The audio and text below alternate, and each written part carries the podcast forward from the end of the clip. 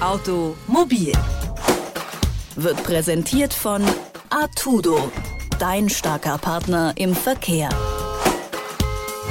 Hey, hallo und herzlich willkommen zur neuen Folge von Automobil, dem Mobilitätspodcast von Detektor FM. Und mein Name ist Valerie Zöllner. Ja, es ist kalt in Leipzig. Nein, äh, kalt ist, glaube ich, eine Untertreibung. Es ist bitterkalt.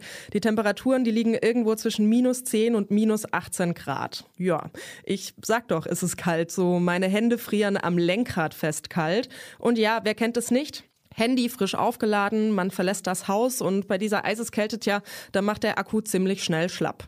100 Prozent, 80 Prozent, Handy aus, Handy an, 10 Prozent. Hä? Woran liegt das denn, dass Akkus im Winter nicht so gut funktionieren? Und wie sieht das dann bei Elektroautos aus? Das frage ich den Fachreferenten für E-Mobilität Matthias Vogt vom ADAC. Hallo, Herr Vogt. Hallo, Frau Zöllner. Herr Vogt, was ist denn das eigentliche Problem von Akkus im Winter? Also woran hapert es da denn? Ja, generell ähm, ist das Thema, dass ähm, Batterien im Winter einfach nicht die Leistung haben. Das heißt, sie haben nicht die volle Kapazität wie zum Beispiel bei wärmeren Temperaturen. Das ist ein elektrochemischer Zusammenhang, dass einfach sich die Elektronen bei Kälte nicht so leicht bewegen können. Also reduziert sich dann im Endeffekt die Reichweite von Elektroautos, oder? Also kann man da irgendwie was konkret dagegen tun? Genau, also beim Elektroauto macht sich das dann äh, durch eine geringere Reichweite bemerkbar. Ich kann nicht so viel Energie rausnehmen. Und es kommt auch noch der Effekt dazu beim Elektroauto. Die Heizung erfolgt auch elektrisch und das kostet dann zusätzlich Strom im Winter und schmälert die Reichweite. Und in Summe ist so die Erfahrung, je nach Bedingungen und äh, Fahrsituation äh, muss man im Winter zwischen 10 bis 30 Prozent weniger Reichweite einkalkulieren, wie man es vom Sommer gewohnt ist. Okay, das bedeutet dann im Endeffekt, dass ich weniger Reichweite habe. Das meinten Sie ja gerade. Aber kann ich da dann konkret was dagegen tun? Genau, es gibt dann äh, verschiedene Möglichkeiten, wie man seine Reichweite optimieren kann. Ähm, die einfachste oder die klassische Variante ist, ich heize das Auto schon vor der Fahrt vor. Also jedes Elektroauto hat quasi eine Standheizung an Bord. Dann ist der Innenraum schon mal warm und man muss die Energie nicht aus der Batterie nehmen. Generell, wer natürlich die Möglichkeit hat, in einer Garage zu parken, äh, ist das sinnvoll. Da muss man auch nicht so viel nachheizen. Äh, Tür und Fenster beim Ein- Aussteigen nicht unnötig lange auflassen, dass die Wärme nicht entweicht.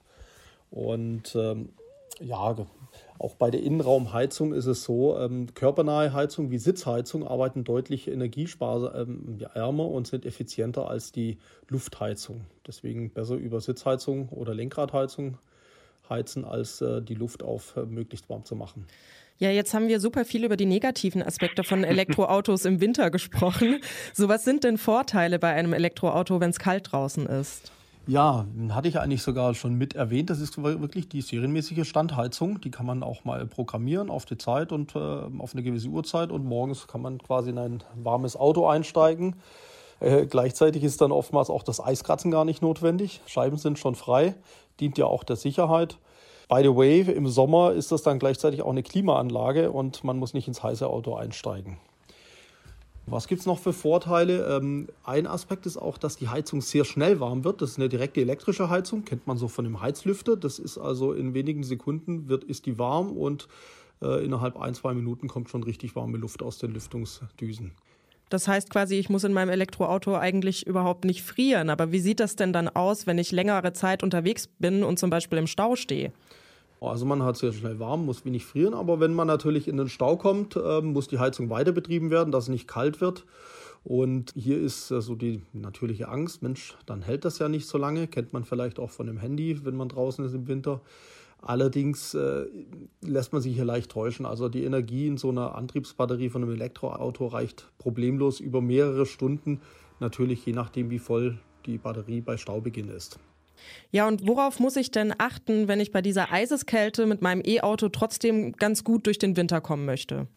Hm, letztendlich ist es gar nicht so viel anders wie bei jedem anderen Auto. Ähm, Sie müssen nur darauf achten, dass natürlich die, Sie, Sie jederzeit sicher unterwegs sind, dass ähm, Sie für Notfälle vielleicht auch warme Decken oder Kleidung an Bord haben, etwas zu trinken. Also wenn Sie wirklich mal länger im Stau stehen sollten, dann ist so etwas hilfreich. Kommt zum Glück sehr selten vor. Ansonsten einfach fahren. Ja, Akkus und die kalte Jahreszeit, wie man seinem E-Auto da unter die Räder greifen kann, darüber habe ich mit Matthias Vogt vom ADAC gesprochen. Vielen Dank für das Gespräch. Hm, gern geschehen, bitteschön. Automobil